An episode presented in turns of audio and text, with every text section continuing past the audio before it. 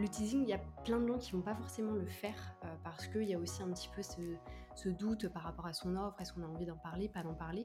Mais je pense que c'est hyper important de faire une phase de teasing. Comme si, euh, si on faisait pas 20 000 euros de chiffre d'affaires sur notre lancement, euh, on l'avait loupé. bah non, qu'est-ce que, que, deviennent les personnes qui ont rejoint? Super, c'est sympa pour elles. Il faut qu'il y ait une séquence mail derrière. Si vous avez rien à vendre, full valeur. Mais par contre, voilà, vous mettez des contenus, ça peut être recyclé aussi des contenus forcément que vous avez fait euh, sur les autres plateformes, etc. Mais vraiment, en fait, utiliser ce, ce format-là un maximum et surtout habituer énormément votre audience.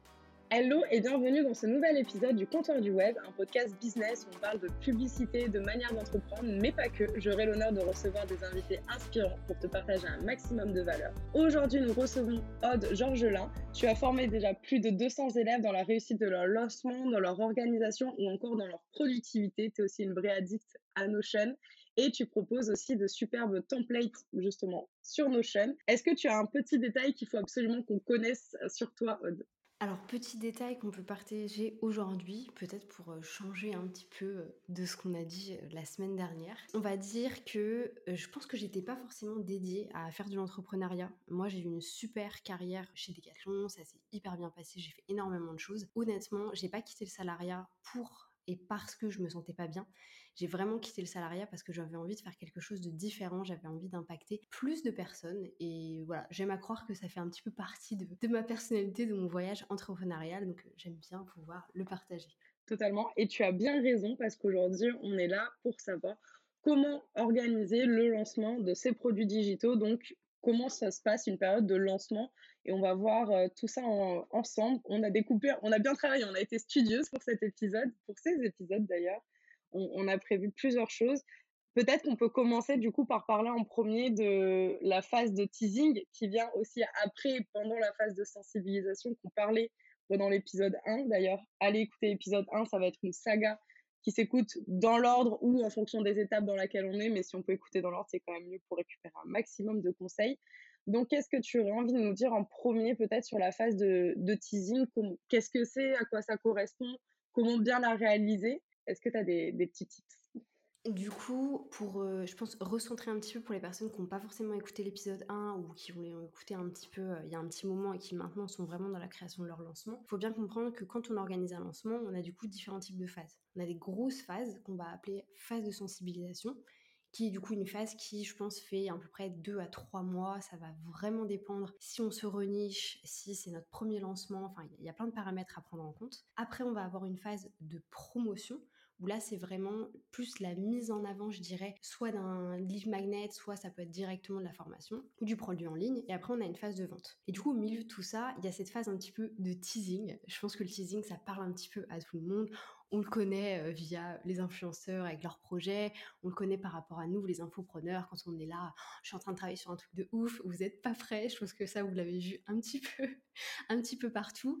C'est un peu la bande-annonce, quoi. Complètement, c'est vraiment ça. En fait, c'est, euh, je pense que le teasing, et je pense que ça vient d'un terme anglais euh, qui aussi se rapproche à donner l'eau à la bouche, en fait, venir donner un petit peu l'appétit, où on va avoir envie de se dire, ok, ça m'intéresse ou ça m'intéresse pas forcément. Le teasing, il y a plein de gens qui vont pas forcément le faire euh, parce qu'il y a aussi un petit peu ce, doute par rapport à son offre, est-ce qu'on a envie d'en parler, pas d'en parler.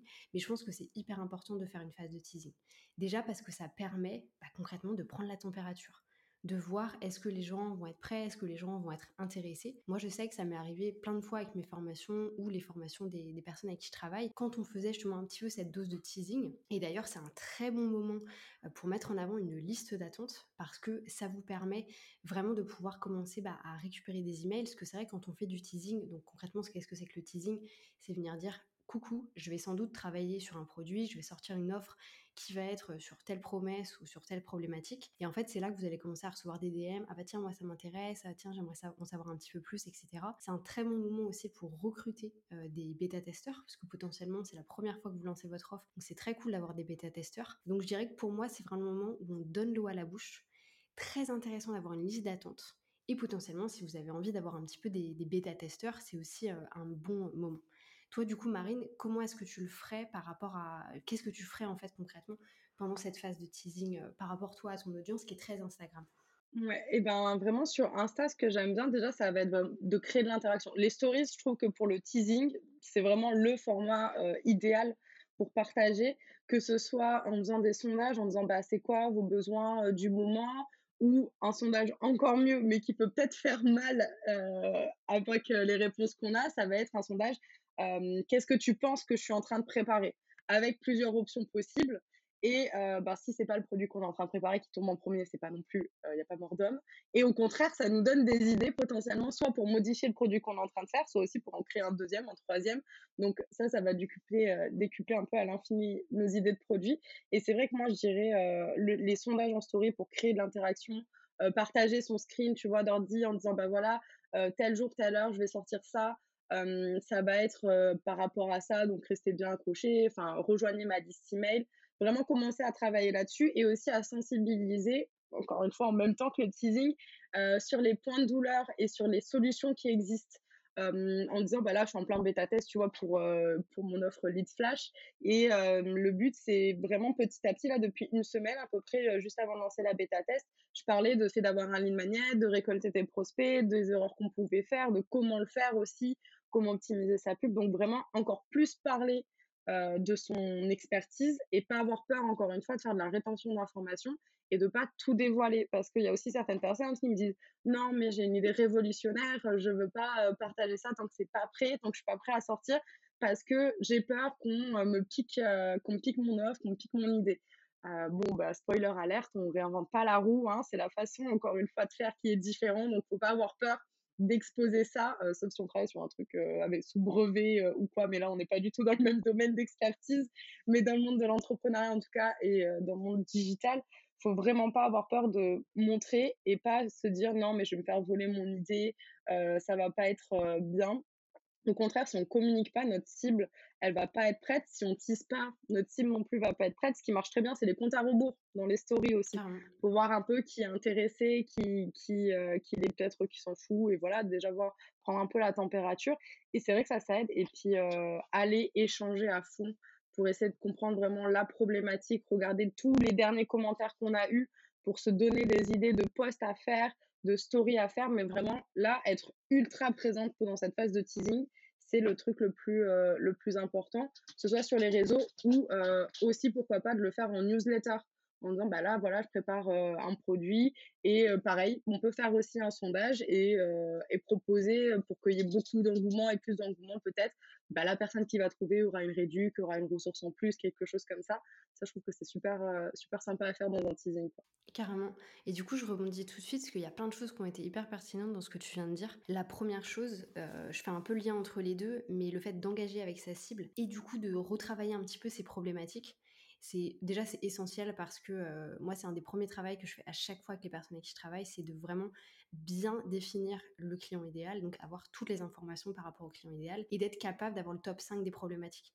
Et en fait, c'est pas quelque chose qu'on va inventer. Ça, ne vient pas un matin, genre putain, c'est exactement cette problématique-là. En fait, ça vous vient vraiment euh, à force de discuter avec les gens. Donc il faut, et c'est essentiel, quand vous êtes dans une phase de sensibilisation, quand vous êtes en train de teaser votre offre, de discuter le plus possible avec votre audience. Aussi parce que vous, potentiellement, vous allez avoir une manière d'interpréter une problématique. Dans votre tête, c'est hyper clair et ça a du sens. Par contre, quand vous allez la confronter aux personnes en face de vous, bah, finalement, eux ont peut-être une manière différente de le formuler. Donc, elles vont avoir un vocabulaire qui est différent. Et ça, c'est hyper important parce que très souvent, quand on est euh, expert et qu'on a de l'expérience, du coup, on a également un peu ce syndrome de l'expert et on essaye d'être hyper spécifique dans tout ce qu'on dit, mais du coup, les gens ne nous comprennent pas parce qu'on parle pas le même langage que. Donc ça, hyper intéressant, je pense, de, justement d'engager, de comprendre bien les problématiques. Euh, d'ailleurs, c'est un des meilleurs moments, et moi, je vais rentrer dans une phase comme celle-ci, euh, bah, du coup, pour ma fin d'année, de faire des très bonnes routines d'engagement. Là, je sais que c'est moi, c'est pas quelque chose que je fais à l'année. Dans tous les cas, c'est pas moi qui le fais parce que j'ai une euh, community manager. Mais à des moments spécifiques de l'année, on refait mmh deux un, deux ou trois mois de routine d'engagement pour vraiment relancer la visibilité. Euh, on la fait pas forcément aussi pour gagner plus de followers, mais moi je le fais pour euh, vraiment engager avec mon audience en fait, pour euh, bah, qu'ils sachent que je suis là, qu'ils peuvent venir discuter avec moi, etc., etc. C'est clairement quelque chose qui a fonctionné, qu'on a qu'on a beaucoup fait et franchement c'est hyper intéressant. Donc ouais, le fait d'engager, le fait de, parler des problématiques, je pense que c'est vraiment essentiel. Et du coup, je rebondis tout de suite par rapport au, bah, toi, au teasing que tu es en train de faire en ce moment, du coup, par rapport à ta bêta test. Vous recontextualiser un petit peu, tu es en train de faire une bêta test, donc le produit il n'est pas forcément créé. Il démarre, je crois que c'est dans, du coup, dans une vingtaine de jours, on va commencer à avoir accès. je dis on parce que du coup, moi, je l'ai acheté pour le coup. Ah, bonjour. et en fait, ce que je trouve hyper intéressant, et j'ai envie, donc Marine, tu pourras nous expliquer un petit peu comment tu as créé bah, justement ce teasing-là de ton côté. Et moi, je vais juste expliquer comment je l'ai vécu. C'est que Littéralement, hier, je suis tombée sur ta story. J'ai vu qu'il y avait une bêta test, j'ai vu qu'il y avait des gens qui avaient rejoint. Du coup, je me suis dit, ah, trop cool, c'est un lancement, bah, je regarde, ça m'intéresse. J'ai vu un petit peu le format et je me suis dit, bah, honnêtement, c'est exactement moi ce qui m'intéresse aujourd'hui parce que j'ai un très bon trafic organique. J'ai beaucoup de personnes sur ma liste email qui viennent, euh, bah, du coup, quotidiennement parce que j'ai à peu près 400 personnes qui rentrent par mois sur ma liste email, mais j'ai jamais fait de pub de ma vie. J'ai jamais fait de pub parce que je veux absolument pouvoir prouver également qu'on peut vivre de son activité sans faire de publicité. Et du coup, je m'étais promis que sur 2022-2023, je ne ferais pas de publicité. Mais par contre, en 2024, j'en ferai. Parce que moi, j'ai testé mes tunnels à fond, ça fonctionne, je sais que ça fonctionne. Donc maintenant, je peux faire de la pub. Et du coup, quand j'ai vu ta story, en fait, j'ai même pas réfléchi. J'ai tout de suite acheté, je ne me suis pas posé la question. C'est la première fois que j'entendais parler de cette offre-là. Donc ça, je pense qu'il faut aussi casser un peu ce truc de... Alors oui, c'est vrai, il faut répéter les choses, répéter les choses, répéter les choses. Mais parfois, si vous avez la bonne manière d'expliquer, la bonne story, il y a vraiment une story qui va pouvoir faire euh, avoir une prise de conscience et les gens vont pouvoir passer à l'action quoi. Donc du coup, je veux bien que tu nous expliques un petit peu toi comment tu as créé ce teasing là parce que tu fais du coup finalement tu fais payer les gens avant que ce soit démarré, un peu sous un format d'attente, mais payante. Exactement, exactement. Bah, trop, trop, trop cool d'avoir vu ton retour, c'est trop intéressant parce que déjà, il faut savoir que pour ce lancement-là de petite offre, moi, je suis le pire exemple sur Instagram en termes de régularité, euh, surtout sur 2023. Euh, j'avais calculé avant là, de revenir sur les 15-20 derniers jours. En 2023, je crois que ça va choquer plus d'un. J'ai posté genre 25 stories avant octobre 2023. Donc euh, voilà, déjà, c'est un dit en termes de, de, de voilà, de, de, ma routine d'engagement. Enfin non, j'avais une routine d'engagement tous les jours, mais euh, pareil que j'ai délégué. Mais moi, ma présence était vraiment très très faible. Et, euh, et en fait, l'idée de ce produit, ça m'est venu parce que j'ai une formation plus complète sur la publicité, qui va d'ailleurs disparaître parce que les gens n'ont plus le temps et euh, les gens veulent tout tout de suite dans tous les domaines. C'est très dur d'avoir tout tout de suite dans la publicité parce que bah, des fois ça peut prendre du temps. Et je me suis dit, ok, on va faire une offre qui, en moins de 4 heures, tu as créé ta publicité. Tu peux avoir fait ton lead magnet parce que tu auras toutes les ressources pour le créer s'il y a besoin avec tes templates, euh, comment euh, la structure, tout ça. Et tu sais analyser ta campagne. Et vraiment, c'était hyper important. Et je me suis dit, ok, bon, ben, on n'a pas beaucoup de temps parce que si tu ne mets pas une deadline super short, tu le feras jamais et tu vas encore euh, relancer ça euh, dans trois mois et ça n'est pas passé aux oubliettes. Donc, je me suis mis une deadline hyper short et entre temps, je me suis dit, OK, tu vas poster tous les jours, être présente tous les jours en story, aller échanger deux fois plus. Donc, Manon, avec qui euh, je travaille, qui va gérer ma, la, routine d'engagement et aussi un peu certains DM. Je lui ai dit, bah là, en ce moment, tu y vas deux fois plus. Et pareil, encore une fois, le but, c'était pas d'aller chercher de nouveaux abonnés, mais plutôt de dire à ceux qui étaient déjà abonnés, bah, coucou, je suis Rola, voilà ce que je vais faire c'était vraiment recréer, recréer ce lien finalement qu'on avait perdu puisque j'étais très peu présente.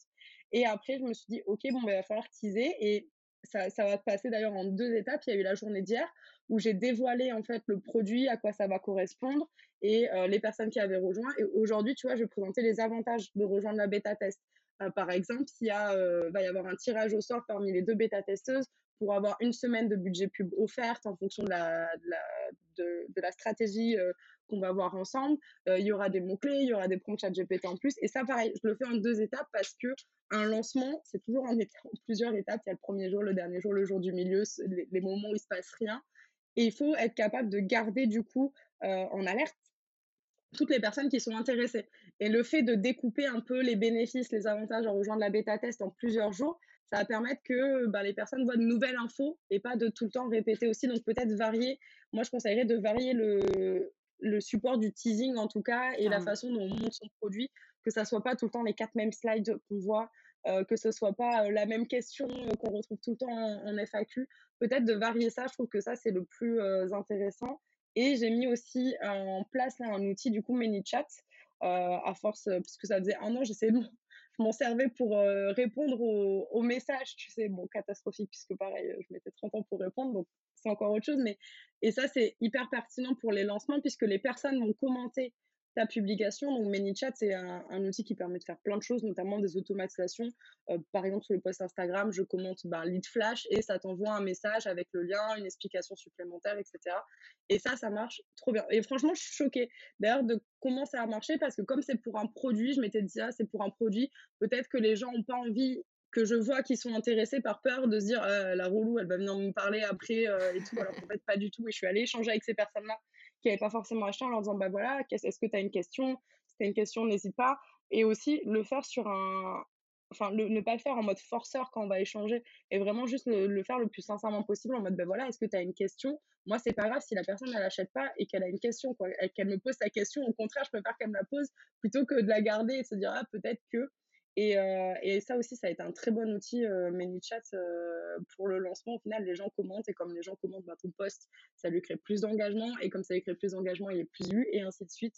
Et aussi euh, pas mal de partage de, de copines business et ça, je trouve que c'est bien parce que bah, quand tu es entouré d'un bon réseau, que de te supporter entre copines, de voir qu'il y en a qui partagent parce qu'elles savent que ça va être utile à leur communauté, c'est, tu te dis, bon, bah ok, là, c'est bon, j'ai pas j'ai tout gagné, mais presque, tu vois. C'est vraiment un trop bon sentiment, en tout cas, de gratitude. Carrément. Et je pense qu'il faut aussi, euh, c'est, je crois qu'on en parlait, enfin moi je sais que j'en ai parlé dans beaucoup d'épisodes de podcast et je me demande si on n'en a pas parlé justement dans le premier épisode, c'était le fait de, d'être bien entouré.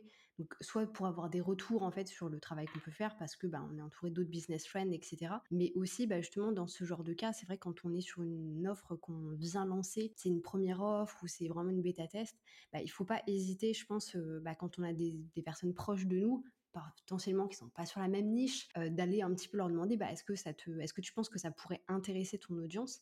Et si c'est le cas, bah, est-ce que voilà, je te, te demande pas de le partager euh, tous les jours, mais est-ce que tu, peux le mettre en avant ou est-ce que tu as envie en fait tout simplement de le mettre en avant?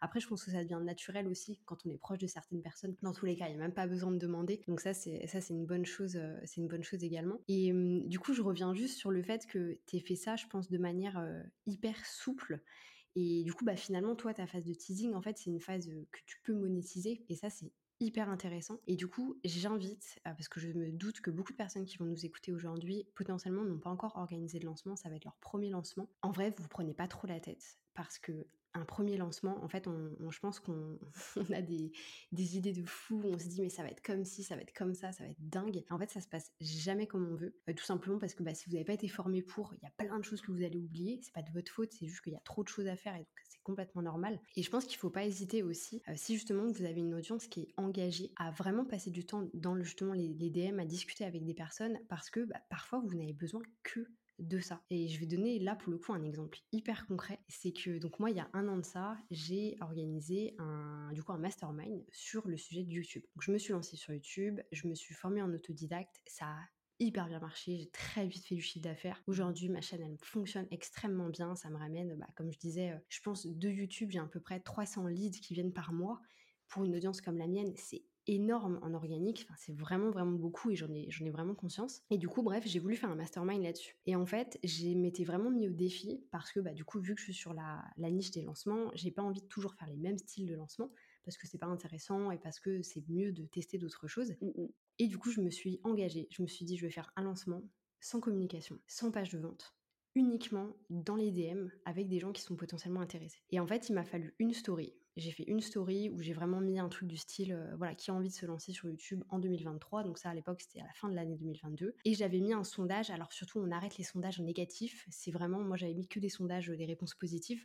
C'était euh, oui, j'ai envie d'aller sur YouTube, mais je sais pas comment faire. Oui, j'hésite entre ça et le podcast. Euh, oui, mais ça me paraît beaucoup trop compliqué. Donc là, forcément, vous n'allez, enfin, les gens qui vous répondent non, de toute façon, moi, je, ils m'intéressaient pas. Donc je voulais pas de ces personnes-là. Donc du coup, forcément, j'ai mis des, des réponses qui étaient positives. Je crois que j'ai eu à peu près 15 personnes pour le coup à me répondre, ce qui est pas énorme par rapport aux sondages que je peux faire d'habitude qui sont beaucoup plus hauts, mais là c'était super spécifique. Dans ces 15, 15 personnes. 15 quoi. Exactement. J'ai 10 personnes qui m'ont dit oui.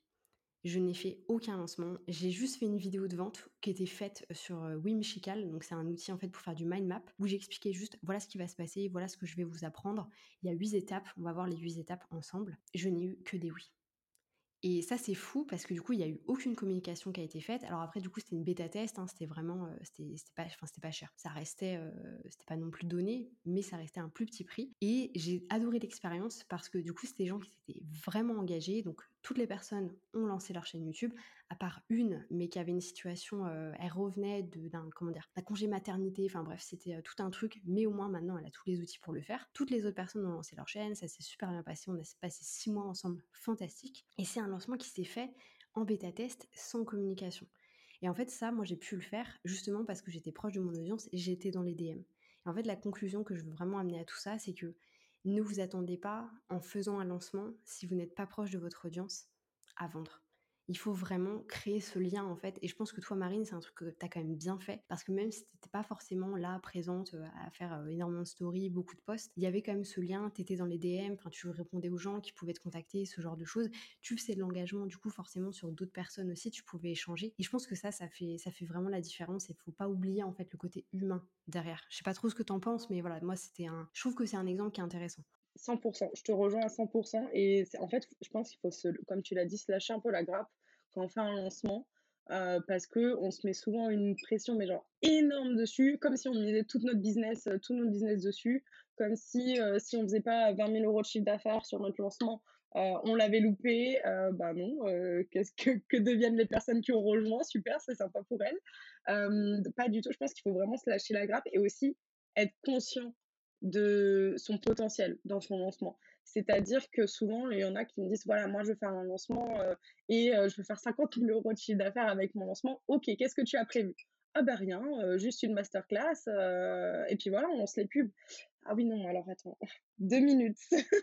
deux minutes, on va, on va s'asseoir, on va en reparler. C'est ce qu'on verra, on verra juste après, de toute façon. Mais tu vois, j'ai déjà fait dans l'année, alors pas cette année, mais surtout en 2022, je faisais un peu des promos sur ma formation, on va dire un peu comme des mini-lancements.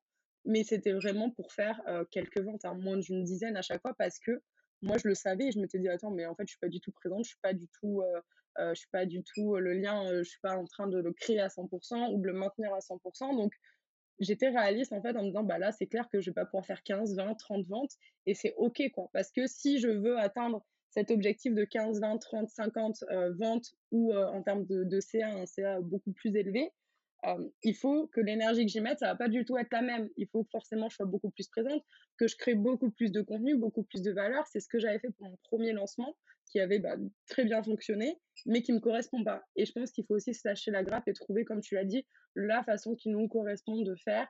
Euh, si ça se trouve, les événements ils ne pas pour nous, bah, c'est pas grave, il y a d'autres moyens de faire venir des personnes, de démontrer notre expertise aussi. Mais je pense que c'est ça qui est important, c'est se lâcher la grappe et arrêter de comparer ces lancements avec le lancement du voisin aussi, euh, parce qu'on voit que des chiffres de fou pour les lancements. On voit jamais un lancement, euh, quelqu'un qui va nous dire, ah ben là, mon lancement, il a complètement foiré, j'ai fait deux ventes ou une vente. Et, je trouve que c'est, ça devrait se dire plus parce que je pense qu'il y en a beaucoup plus que ça qui ne disent pas et que ça dédramatiserait un peu tout ça aussi et que ça permettrait de prendre conscience que pour atteindre un gros CA pour un lancement, bah, il y a du gros boulot qui est demandé en amont forcément aussi. Et je trouve que ça, c'est hyper important de, d'en avoir conscience aussi et de se dire, bah oui, il y aura toutes ces étapes-là. Est-ce que je suis prêt à faire toutes ces étapes pour atteindre euh, ce point final, quoi, finalement. Complètement. Et du coup, ça me fait penser, euh, bah, justement, quand on parle de, de, teasing et le fait, bah, je reprends l'exemple, là, du coup, tu as une cliente qui te dit, moi, je veux faire 50 000, je vais faire une masterclass. En soi, oui, mais il faut avoir énormément de préparation avant. Et du coup, je reprends l'exemple, c'était Mylan Fort, euh, du coup, de la Micropreneur Academy, qui en avait parlé, je crois que c'était en story ou en épisode de podcast, ou du coup, pour recontextualiser pour les personnes qui la connaissent pas, c'est nana qui maintenant a une offre unique, mais qui est en train de changer, qui du coup avoir, euh, va avoir différentes offres. Si je dis pas de bêtises, ça va faire 4 ans qu'elle a la même offre, du coup qu'elle vend tout le temps la même offre, et euh, elle fait en fait donc ce qu'on appelle pour le coup des vrais lancements orchestrés, c'est-à-dire qu'il y a des rentrées et il y a des sorties, les personnes ont vraiment 3, euh, 4 mois ou 6 mois je pense pour faire la formation, être dans le groupe, etc. Et c'est vraiment des cohortes qui par exemple démarrent, je sais pas, au mois de février et une autre au mois de juin. Et en fait dans un épisode de podcast, je crois que c'était ça, où elle expliquait qu'en fait, du coup, bah, elle, par rapport à, son fonctionnement, tout le reste de l'année, elle ne vend pas. Ou alors, je crois qu'elle avait un tout petit produit euh, vraiment en dessous de 100 euros qu'elle pouvait vendre de temps en temps, mais clairement, c'était pas ça qu'elle lui ramenait du chiffre d'affaires. Parce que d'ailleurs, moi, ça fait deux ans que je la suis. J'ai appris qu'elle avait ce produit il y a genre euh, un mois quand elle a dit que ça allait s'arrêter. Enfin, je savais pas du tout que ça existait. Bah, je l'apprends là.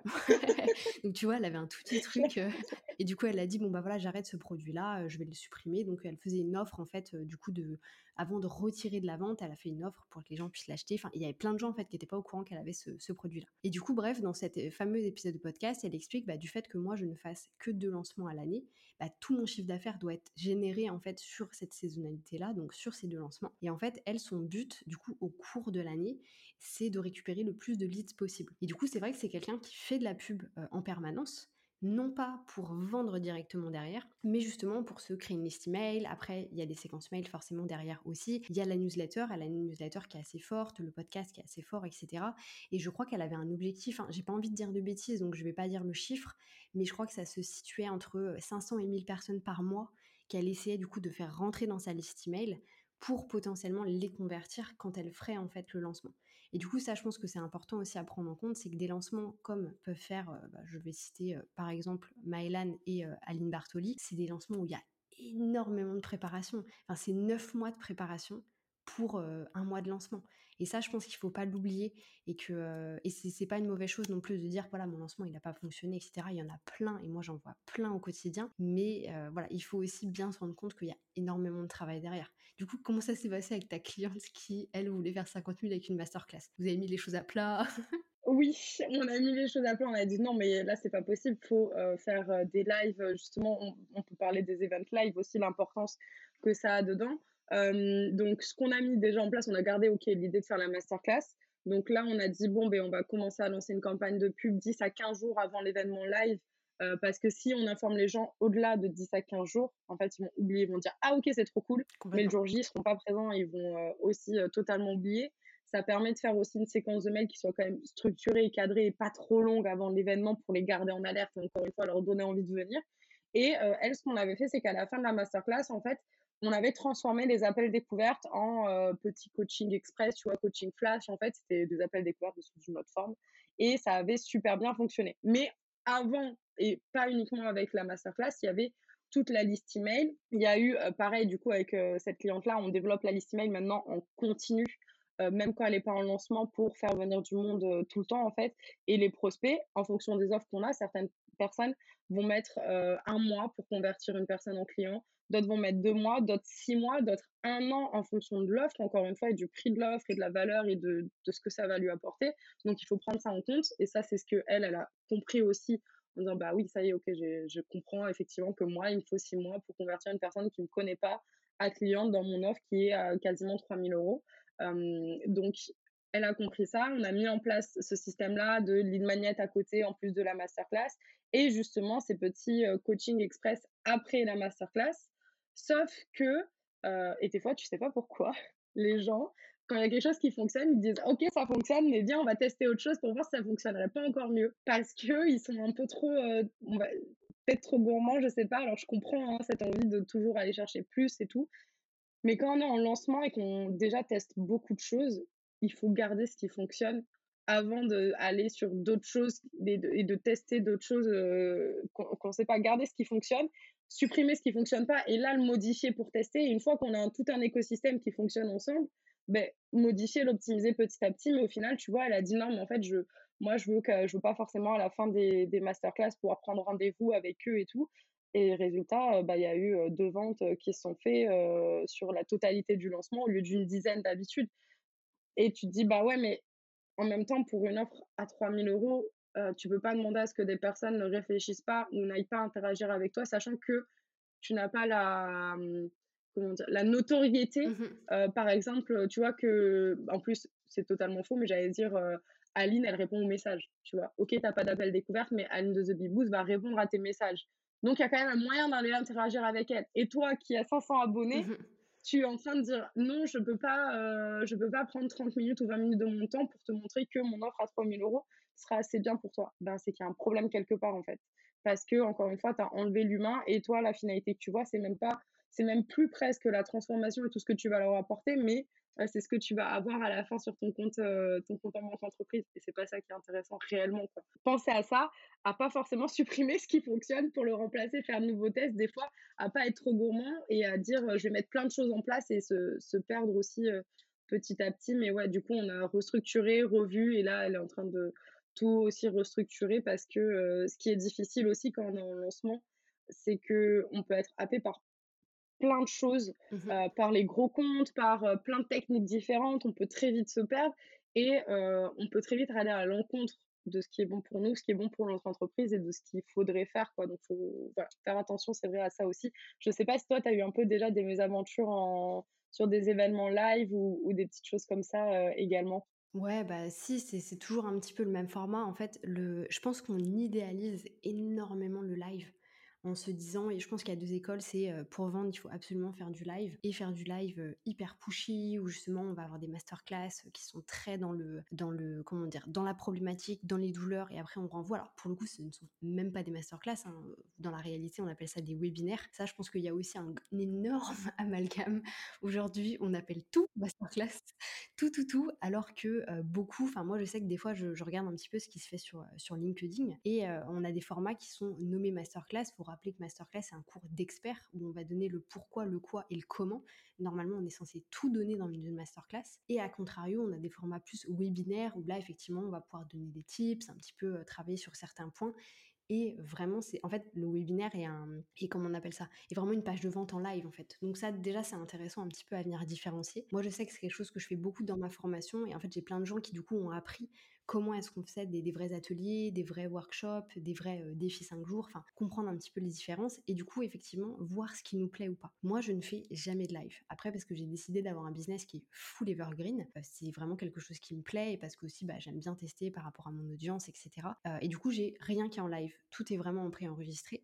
Après ça veut pas dire que je fais pas des changements, j'adapte en fait forcément ce qui fonctionne, ce qui fonctionne pas. Et du coup pour revenir un peu sur mes aventures, je trouve intéressant si on reprend l'exemple justement des appels de découverte, je pense que c'est aussi très intéressant, suivant l'offre que vous allez proposer, d'observer forcément hein, ce, que, fait la concurrence, et même pas ce que fait la concurrence, mais ce que font les personnes qui fonctionnent et forcément d'adapter par rapport à vous. Si on reprend, voilà, je vends un produit euh, à 3000 euros, bon, bah, je veux pas faire d'appel découverte, euh, je ne je veux pas forcément annoncer le prix non plus, et il n'y a pas de vidéo de vente clairement, il y, a un problème. Et ça, moi, ça m'est arrivé plein de fois, vraiment veille de lancement. Là, pour le coup, c'était une copine à moi qui me dit Oui, oh, tu peux regarder ma page et tout rapidement pour que je lui donne du feedback. Premier truc que je lui dis, j'étais Meuf, tu vends un programme à 3500 euros. Il n'y a pas d'appel de découverte, il n'y a pas de vidéo de vente. Enfin, moi, je vois ton truc, je te connais ni d'Eve ni d'Adam. Euh, en fait, je passe mon chemin, quoi. C'est ça, complètement. Et du coup, donc tout de suite, elle, pour le coup, elle est vraiment dans l'action-réaction. Donc, elle a rajouté en premier bouton de bouton d'appel de découverte et directement une vidéo de vente. Clairement, ça a eu un impact. Et pareil, une autre cliente à moi aussi où on a fait plusieurs lancements. Euh, et en fait, il y a une époque de son business, je pense qu'elle était dans un cycle particulier. Pareil, même souci, j'ai pas envie de faire d'appel de découverte pour le coup, c'était quelqu'un qui avait une grosse audience, assez engagé, mais vraiment dans ce sentiment de si les gens veulent travailler avec moi, bah ils viennent pour moi en fait. Ils sont pas censés vouloir passer par un appel de découverte. Elle fait ce lancement-là, ça se passe bien parce qu'elle a une grosse audience. Finalement, avec le temps qui passe, elle se dit Ok, en fait, je pense que j'aimerais bien justement bah, refaire des appels de découverte parce que c'était intéressant. Je pense qu'il faut que je les fasse moi-même, pas forcément avec des closeuses, etc. Et du coup, elle reprend ce format-là. Ça cartonne. Pourquoi? Parce qu'en fait, les gens sentent déjà qu'elle s'intéresse à ces projets et forcément, la jauge de confiance, en fait, elle passe de 2% à 100% bah et les gens payaient en live, en appel de découverte avec elle. C'était vraiment, elle leur disait, bah, je peux te faire un devis, une facture, ou là, je peux t'envoyer la page, tu peux t'inscrire. Les gens achetaient en live des programmes à 5000 euros. Donc, il y, y, a aussi ce côté-là, je pense qu'il faut adapter votre offre votre audience et forcément la manière qu'on va avoir en fait de, communiquer derrière. Et je pense que c'est hyper important de effectivement tester ce qui fonctionne, ce qui fonctionne pas forcément, et, et, pas s'attendre, euh, voilà, si ça fonctionne chez quelqu'un, ça va forcément fonctionner chez moi. Non, mais voilà, il faut aussi faire les choses euh, par rapport à ce qu'on a envie de faire, mais aussi par rapport à ce que les gens en fait attendent un petit peu de nous. Enfin, moi, je sais qu'il y a sur mes accompagnements qui sont quand même assez onéreux, j'ai dû en vendre deux en DM et c'était des gens avec qui j'ai beaucoup beaucoup discuté. Sinon, toutes les personnes sont passées par des appels de découverte. Je, on ne vend pas des accompagnements à ce prix-là, euh, juste voilà sur la confiance de trois échanges en, message privé, quoi. Oui, c'est complètement ça. Je pense qu'il faut être réaliste euh, comme tu comme tu le dis et rebondir sur quelque chose que tu dis beaucoup, c'est s'adapter, et tu as totalement raison. C'est que euh, on va prévoir aussi, par exemple, nos publications, on va faire tous nos rétro-planning sur, OK, la première newsletter, ça va paraître ça, la deuxième, c'est ça, la troisième, c'est ça, la finale, c'est ça. Et pareil au niveau des posts. Et en fait, simplement se dire qu'il faut s'adapter. Et euh, là, typiquement, pour mon mail de demain, il n'est pas encore prêt. et je vais m'appuyer sur les messages que j'ai eus euh, hier et aujourd'hui pour mettre dans ma newsletter pour lancer mon bêta test. Et ça, faut être prêt et quand même avoir du temps à consacrer pendant sa phase de lancement aussi pour pouvoir modifier et faire des ajustements. Si entre temps tu reçois un super retour déjà, quelqu'un qui dit ah mais rien que le peu qu'il y a, je suis trop contente et tout ça, blabla, bah faut le mettre. C'est une super preuve sociale déjà qui va peut-être aider à débloquer. Donc faut l'ajouter et c'est souvent au dernier moment. Donc faut savoir s'adapter et prévoir tout ça. Mais heureusement, euh, y a, on peut quand même s'organiser euh, justement. Et on peut parler euh, là peut-être des séquences mail, puisqu'on va venir sur un peu le contenu, tout le contenu aussi qui a préparé pendant un lancement. Est-ce que tu peux nous en dire un petit peu plus peut-être sur les séquences mail? À partir de, on va dire c'est une séquence mail à partir de, donc il y a des personnes qui nous connaissent dans les personnes qui nous connaissent déjà, il y a la liste d'attente. Là c'est vraiment les mails de vente pure et dure. Est-ce que toi, tu vois déjà peut-être des, premiers conseils, en tout cas, on parler des erreurs, parce qu'il y en a pas mal aussi, mais des conseils, des bonnes pratiques à mettre en place sur ces emails de vente? Carrément. déjà, ce qui est hyper important, le, moi j'aime bien faire la différence parce que je me rends compte qu'il y a plein de gens qui sont perdus avec ça. C'est qu'on a les formats newsletter, où là c'est vraiment pour le coup, c'est votre newsletter, c'est un concept comme une vidéo YouTube ou comme un épisode de podcast qui pourrait sortir. Et après, on a ce qu'on appelle les séquences mail ou les campagnes mail qui sont là vraiment, en fait, ça fait partie de votre parcours client. Donc déjà, première chose à prendre en compte, c'est suivant la stratégie que vous allez adopter, les séquences mails ne sont pas les mêmes. Demain, vous faites une stratégie en live, forcément, vous allez avoir des mails entre l'inscription de la personne et le live en lui-même. Et ensuite, il y a aussi des mails qui vont là être pour beaucoup plus vente entre la masterclass, le format que vous allez faire en live et en fait la fin de votre lancement.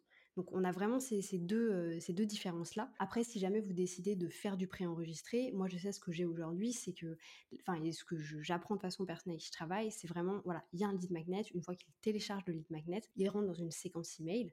Les séquences mail, il y a plein de différents types de formats. Euh, moi aujourd'hui, celle, que, celle sur laquelle je travaille beaucoup, c'est du coup V plus V, donc valeur plus vente, où en fait on a trois mails full valeur où je vais pas du tout être là, genre coucou, j'ai un truc à vous vendre, etc.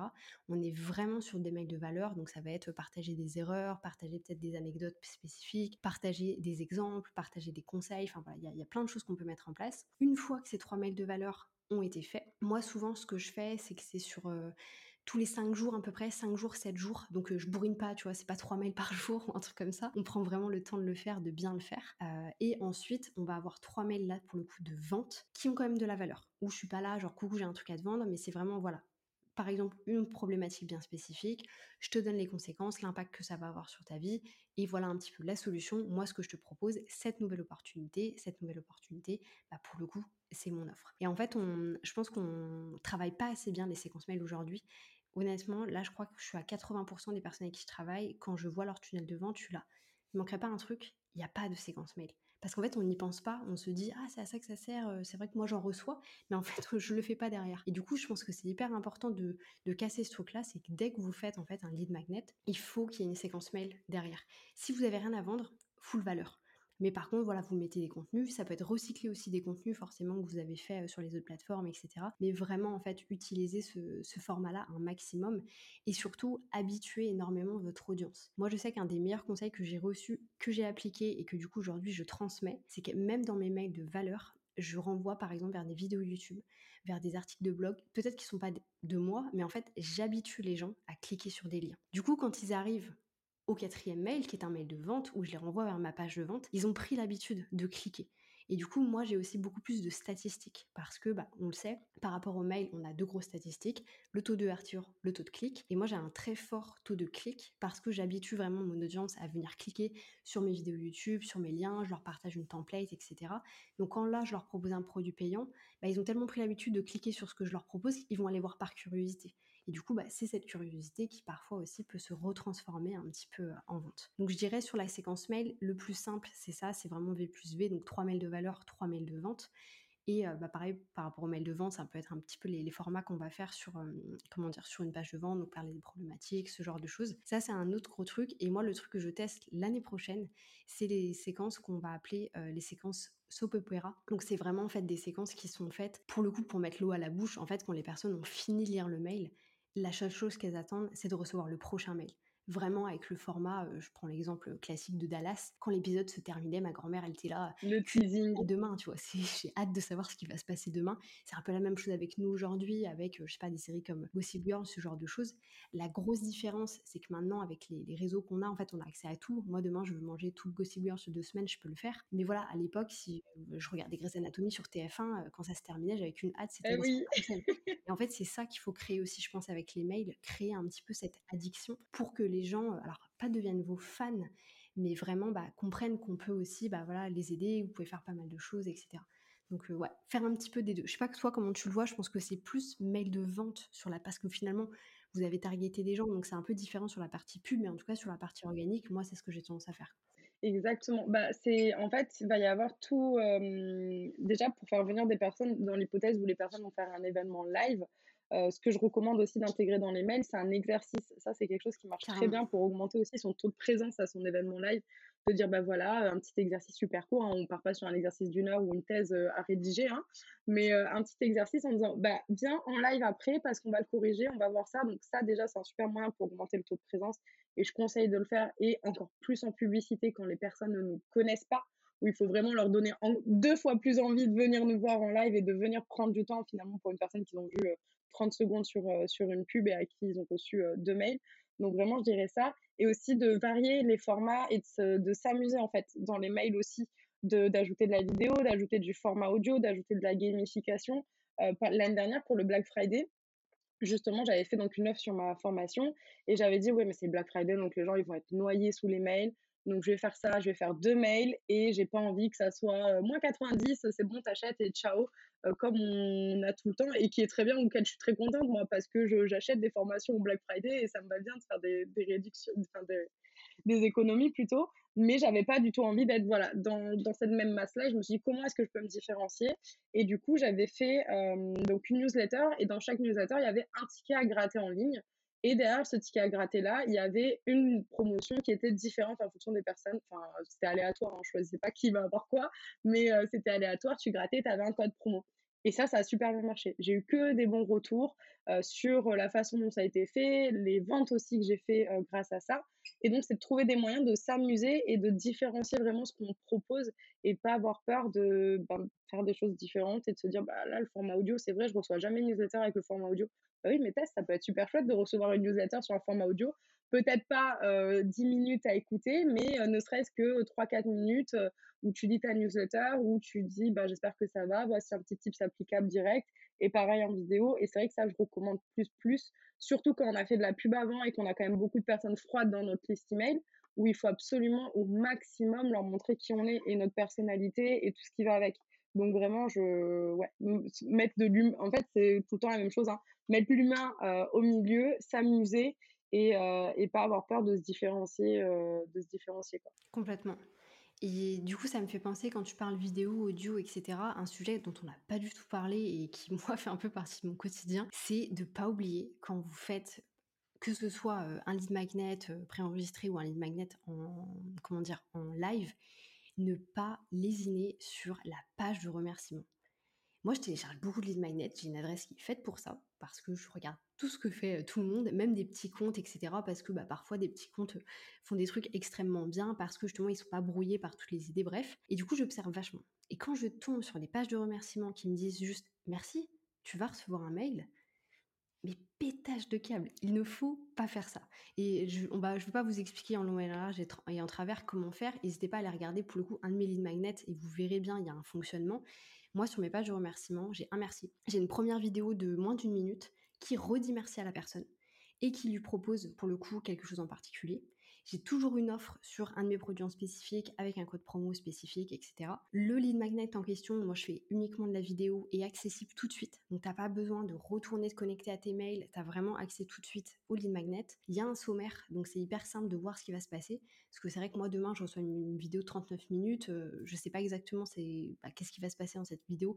Peut-être que je vais pas aller jusqu'au bout. Donc moi je mets toujours des sommaires, comme ça la personne va regarder, va dire ah en fait ça m'intéresse vraiment, je vais le regarder dans la totalité. Donc en fait, votre page de remerciement, c'est une page de vente. Et ça, il faut pas l'oublier.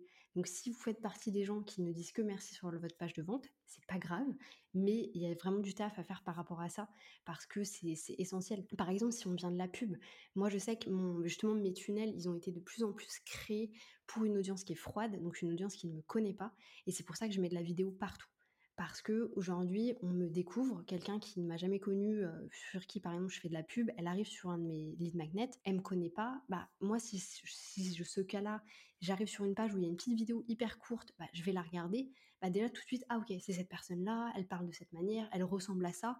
En fait, ça humanise encore une fois énormément, ça permet d'avoir cette jousse de confiance qui augmente, et ça c'est essentiel. Donc il faut faire très intéressant, je pense, très attention, pardon, à sa, aux pages de remerciement quand on fait en fait tout ce travail-là. C'est très bien de faire des séquences mail, mais si la page de remerciement est bien faite, limite, il n'y a pas besoin de la séquence mail.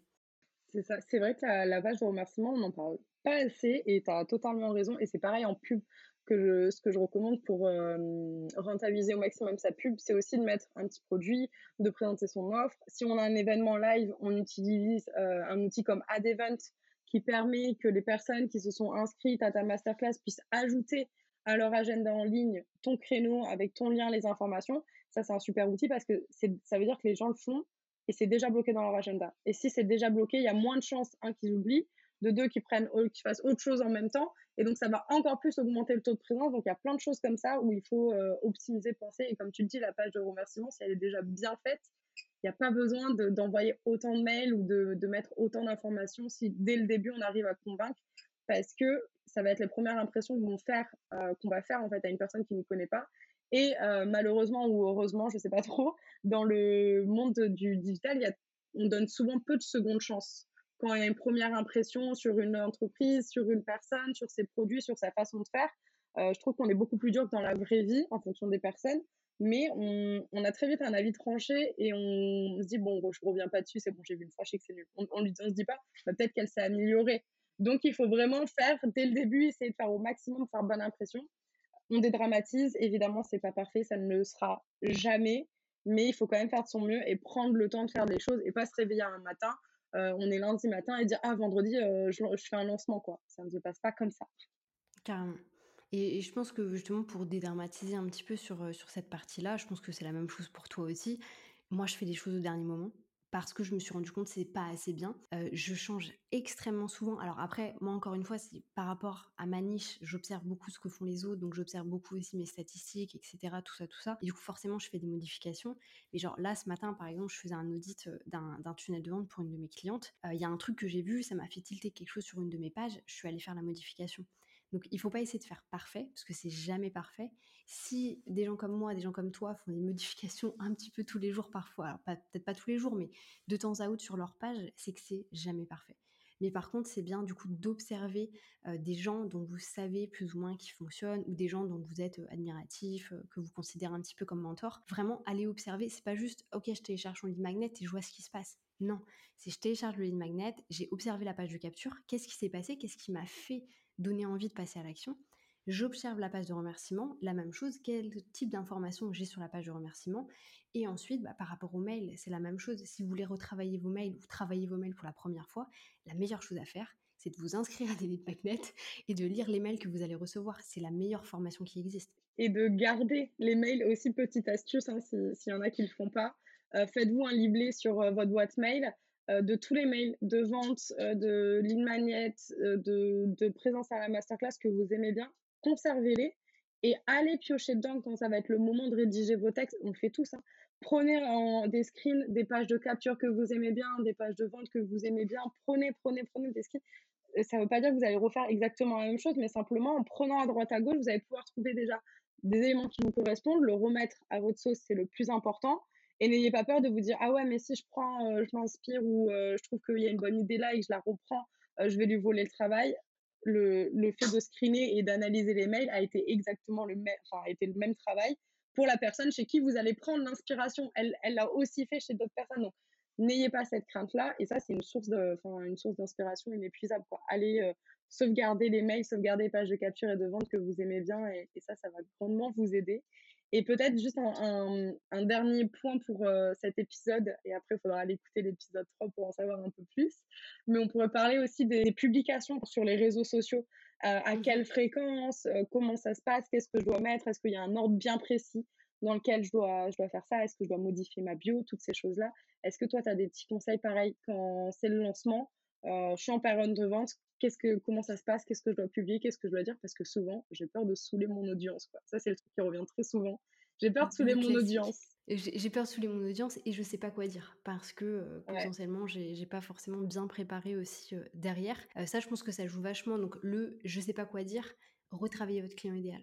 Je, si tu veux, on, mettra peut-être en lien de, ta, de, de l'épisode de podcast. J'ai fait une vidéo qui est complètement gratuite sur YouTube où c'est un exercice que moi j'adore sur le travail du client idéal, où c'est vraiment la situation initiale dans laquelle elle est, il ou elle est, les tests qui ont déjà été faits, la situation dans laquelle cette personne a envie d'être, désir interne et externe, etc le mur qu'elle a rencontré, donc un petit peu la prise de conscience de ah ouais, en fait, euh, j'ai cette problématique-là, et ensuite la mise en avant bah, de la nouvelle opportunité de, de, votre produit. Et vraiment de faire cet exercice vous permet d'avoir toutes les cartes pour communiquer sur votre audience, ça c'est sûr. Après, je pense que si on reprend euh, tout ce qui va être, alors là en particulier euh, Instagram, c'est forcément il faut adapter. Je veux dire, moi demain je fais un lancement, bah forcément ma bio, je vais venir potentiellement la changer un petit peu.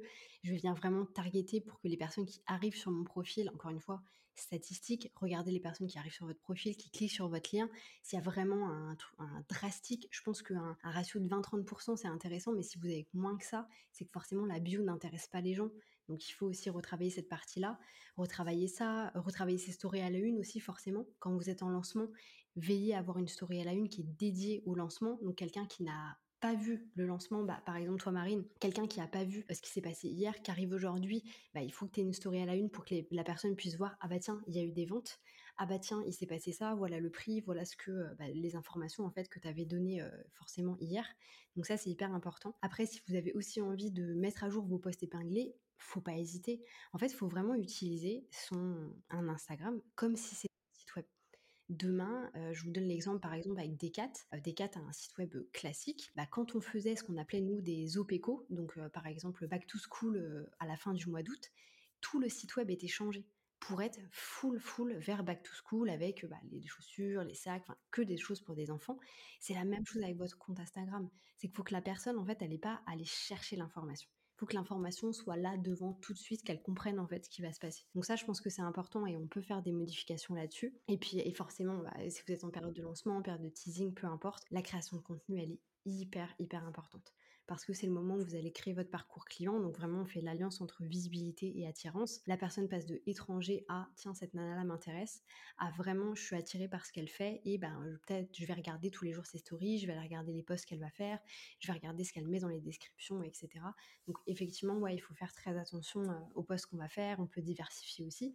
Euh, comme tu le disais, enfin, il faut diversifier les formats dans tous les cas, que ce soit en story ou euh, en format euh, ou en format feed. Donc, on n'hésite pas à faire des vidéos, on n'hésite pas à faire des reels, on n'hésite pas à faire des infographies, on n'hésite pas un petit peu à faire du putaclic. Voilà, ça n'a jamais tué personne. Exactement. Des petits contenus putaclic de temps à autre. Donc, ouais, je pense qu'il faut, il faut bien comprendre qu'il y a une différence dans le moment où vous créez du contenu pour gagner en visibilité et vous créez du contenu pour votre lancement c'est vraiment ça. Dites-vous bien que quand on va sur le profil de quelqu'un qui a un lancement, il faut que je sache tout de suite ce qui se passe. Faut pas que j'aille chercher. Je veux avoir l'information là, maintenant, tout de suite. Aujourd'hui, en plus, on a l'avantage de pouvoir mettre plusieurs liens sur le Linktree et d'avoir les noms de chacun des liens. Donc là, vous pouvez mettre tout de suite, voilà, découvre ma nouvelle offre euh, ou carrément le prix en fait. Voilà, intègre le programme pour temps. Bah forcément, si les gens voient le prix, ça va aussi beaucoup, beaucoup plus vite. Donc ça, c'est très important parce que ça va permettre. Enfin, moi, j'ai acheté des produits je, je sais pas que j'en avais pas besoin, mais j'aurais eu plus de réflexion. Peut-être si j'avais pas vu le prix, je me suis dit, ah, ça coûte 200 euros, bah, quoi, je, m'en fous. Même si je, prends une infime information, c'est pas grave, ça va me permettre d'avoir des informations supplémentaires. C'est exactement ce qui s'est passé hier avec ton produit. Quand j'ai vu que ça coûtait 57 euros, j'étais là. En fait, pour mon business, j'ai la chance, j'ai bien conscience de pouvoir dire ça, ça ne change rien à ma vie. Que je l'achète ou que je l'achète pas, je le verrai même pas sur mon compte en banque. Donc c'est hyper important aussi de mettre les prix quand vous faites votre communication. Faut pas avoir peur de son prix. Et je pense que ça, ça joue vachement aussi avec le fait euh, d'être fier de son offre. Si on est fier de son offre, on est aussi fier de son prix, on est aligné avec son prix. Donc, euh, faut pas hésiter. C'est ça. Et si on n'est pas aligné, c'est qu'il y a si on, c'est comme tu dis, si on a peur de dire son prix, c'est qu'il y a un problème quelque part et il faut faire gaffe à ça. Et en fait, c'est ça, faut être euh, optimiser au maximum tout ce qu'on a. Euh, là, j'utilise les notes dans les, dans les messages Instagram, genre le truc que je ne n'utiliserais jamais si je n'étais pas en lancement ou qu'il y avait quelque chose à faire, mais parce que faut être le plus visible possible. Et il faut se dire aussi, euh, alors désolé, peut-être que ça va pas faire plaisir à certaines personnes, mais il n'y a que nous hein, qui voyons tout notre contenu. Le monde s'en fout. Bien sûr. Vraiment, tout le monde s'en fout de notre contenu, tout le monde s'en fout de combien on va poster, tout le monde s'en fout qu'on n'ait pas été là deux semaines.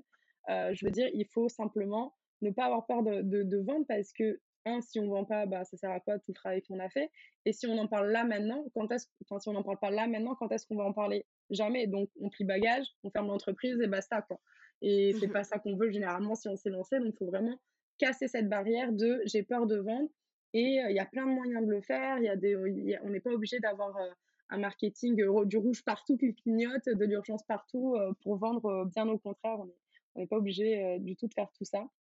Et est-ce que pour finir sur ce super épisode où il y a beaucoup, beaucoup, beaucoup de valeur. Est-ce que tu aurais une dernière euh, information, peut-être un dernier conseil pour toutes les personnes qui vont être en lancement, qui sont peut-être en lancement actuellement au moment où elles écoutent euh, cet épisode? Ouais, je dirais le, le meilleur conseil, on n'en a pas parlé, même si ça fait partie de la base de la base, donc on peut terminer là-dessus, c'est d'avoir un rétro-planning. En fait, le fait de ne pas avoir de rétro-planning va créer du stress, va créer de «Oh, mais quand est-ce que je suis censée faire ça? Mais pour quand est-ce que je dois avoir ça? En fait, le rétro-planning, il faut le voir comme une grosse to-do list avec des deadlines qui s'enchaînent. Donc, c'est-à-dire, voilà, avant de faire telle chose, je vais faire telle chose. Je donne un exemple tout bête. Je euh, bah, je vais pas créer ma page de vente avant d'avoir fait, par exemple, ma liste d'attente. Ma liste d'attente, je vais la publier bien avant donc autant que je fasse ma liste d'attente, après je peux la remodifier, mettre des informations, etc. Et après je crée euh, ma page de vente. Donc vraiment le fait d'avoir un rétro-planning permet d'enlever du stress, permet aussi bah, dès que vous avez une nouvelle idée, plutôt que de vous dire ah tiens ça serait cool de la mettre en place, c'est je veux avoir mon rétro-planning, est-ce que ça a du sens? Si ça a du sens, ok, à ce moment-là, quand est-ce que je le fais? Et du coup, ça vous permet vraiment d'avoir de la vision. Et moi, je sais que c'est un exercice que je fais avec toutes les personnes avec qui on organise des lancements en accompagnement. C'est le premier truc, c'est OK, c'est quoi les dates, qu'est-ce qu'on met, comment est-ce qu'on adapte, combien de temps il te faut pour faire telle ou telle chose, etc. Et au moins, les personnes avancent petit à petit et vont pas sur tout en même temps. Ouais, ça, je, je suis totalement d'accord. Le rétro-planning, c'est le point, franchement, le plus important. Je pense qu'ils peuvent aller voir ton contenu pour euh, essayer de comprendre, voir comment ça se passe au niveau euh, des lancements, puisque tu accompagnes, c'est vrai, on l'a même pas dit. En fait, il y a tellement de choses à dire sur les lancements, c'est pour ça qu'on a fait trois épisodes, mais en fait, on aurait pu même en faire dix euh, dessus. Mais vraiment, allez voir le contenu de Odd parce que déjà, elle peut vous accompagner pour les, les lancements. Elle a une formation qui est là-dessus et très honnêtement, quand on sait qu'un lancement c'est fait pour vendre, ça vaut le coup d'investir pour se faire accompagner parce qu'on a un vrai retour sur investissement. Si on suit bien tout ce qui est, toutes les méthodes, tout ce qu'il faut faire et qu'on a bien travaillé, on aura ce retour sur investissement. Donc vraiment, allez voir. Et je dis pas ça euh, parce que euh, j'apprécie ton contenu, vraiment parce que je suis convaincue que ce que tu fais et que c'est hyper important pour réussir son premier lancement en tout cas et même ses autres lancements. Mais allez-y et faites un rétro-planning pour pas avoir la tête sous l'eau, être débordé, et être paniqué et si justement on fait un lancement en étant en stress, en panique, c'est le meilleur moyen de tout foirer. Donc, euh, ne faites pas ça. Très bon dernier conseil, euh, en tout cas. Et du coup, effectivement, on peut te retrouver donc sur Insta, sur YouTube également. Il y aura tous tes liens, de toute façon, euh, en description, comme une vraie YouTubeuse. Il y aura tous tes liens en description sur la plateforme d'écoute euh, des personnes qui nous écoutent. Et euh, si d'ailleurs dans les personnes qui nous écoutent, certaines ont des questions, n'hésitez pas à aller voir Aude pour lui en poser. Si vous en avez sur la pub ou quoi, vous pouvez évidemment aussi venir euh, me parler. On, ne mange pas, ou pas encore en tout cas, donc ça va. vous pouvez venir, ce sera avec grand plaisir. Et si vous avez aimé l'épisode, bah pareil, n'hésitez pas à nous dire, ça nous motive toujours un peu, ça nous fait plaisir aussi, et à laisser une petite note sur la plateforme d'écoute. Carrément. Et puis s'il y a beaucoup de questions, on fera euh, encore d'autres, d'autres, d'autres épisodes. Ben, merci beaucoup, en tout cas, pour ton temps, pour toute la valeur euh, que, tu, que tu as apportée. À toutes les personnes qui nous écoutent et qui sont en période de lancement ou qui vont être en période de lancement, courage. C'est, euh, on a l'impression que à certains moments, ça va pas marcher, qu'on va pas vendre. C'est normal pour tout le monde, ça arrive à tout le monde. Vraiment courage, sortez, vous baladez 30 minutes, une heure, prendre l'air avec la, votre musique préférée, boire votre boisson préférée et, euh, et souffler un bon coup. Et voilà, ça va le faire. C'était le petit mot de la fin pour dédramatiser un peu les lancements qui peuvent être stressants. ça ira et ça, ça va aujourd'hui, ça ira bien aussi euh, demain. Donc, euh, donc voilà, et merci beaucoup en tout cas pour tout, tout ton temps à toi et aussi tout le temps qu'on a pris aux personnes qui nous ont écoutés. Et n'hésitez pas, une fois que vous avez écouté cet épisode, du coup, dans deux semaines, ou si l'épisode est déjà sorti, allez écouter l'épisode 3 sur les lancements. Je pense qu'il va vous intéresser.